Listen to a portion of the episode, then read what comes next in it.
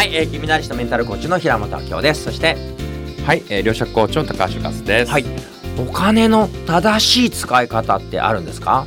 えーそうですね、うん。お金っていうのは実は3つの使い方がありまして、はいはいはい。えーこれが消費、うん。それから、えー浪費、うん。それから、えー投資っていう、うん。これ3つを使います。はい。まあ、消費というのはですね、うん。まあ、皆さん普段生活に必要な、まあ、食費とかですね、うん。えーインターネットの費用とか電話代これは消費ですね、うん。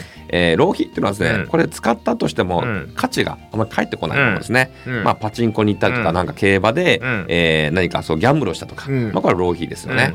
で、えー投資って何かっていうと、払ったお金以上にリターンが返ってくるもの、うん。これが投資です、うん。この3つの使い方があると言われてますね、私のやっぱり知ってる人で、えーやっぱ水商売やってる方でもちろん好きで楽しくてやってる人はいいんだけどもう頑張って稼がなきゃとかもう私こういう仕事しかできないからってやってる人ってむちゃくちゃ、えーキャバクラとかソープで稼ぐんだけど、むちゃくちゃホストにもお金を使っちゃうんですよね。あ結局お金の稼ぎ方が自己肯定感自分がね低かったりとか、えー本当にやりたいっていう夢とか目標ないままやっちゃうと浪費に使っちゃうんですよね。まさにそれが。そね。でそんなに稼いでたら貯金しときゃいいじゃんっていうことを言いたいんだけど、本人の中でその稼ぎ稼ぎ方の段階で自分を卑下してるから、うん。なんかそれを、えー浪費をしちゃって、うんなんか、えーストレス解消しちゃってー結局差し引きゼロみたいになっちゃうんですね。そうなんですよね。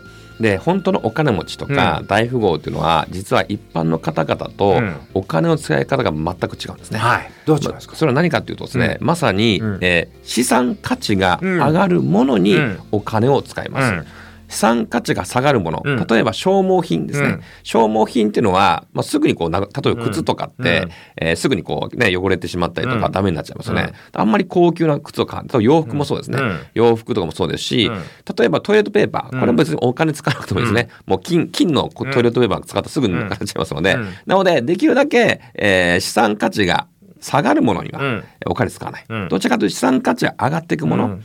まあ、こういったものにお金を使っていく。これが大事。確かに。買った後に何年かしたら買った時よりも高くなるのを買ってる傾向ありますよそうなんね。ですよね。で一方で、あのーお金持ちではない人がやりがちなのはテレビでネットショッピングとかわーっとやってたら、はい。もうついあのそのまま電話したりネットでうんうん。買っちゃって,、買っちゃって。えーなんか23週間して使わずに置いちゃってと、うん。うん。すごく安いんだけど使ってない。はい。逆にお金持ちの人っていうのは一回持ったら長く使った上にさらに資産価値がありそうなものを使うっていうことで。すすね。